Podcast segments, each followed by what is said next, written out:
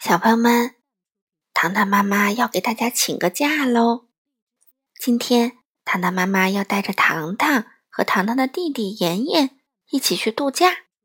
因为网络和书籍的限制，糖糖妈妈可能没办法天天更新啦。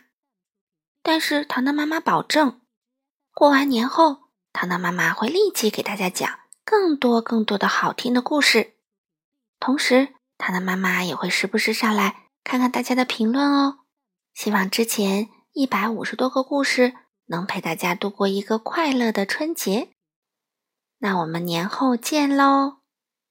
谢谢小朋友们一直听糖糖妈妈讲故事。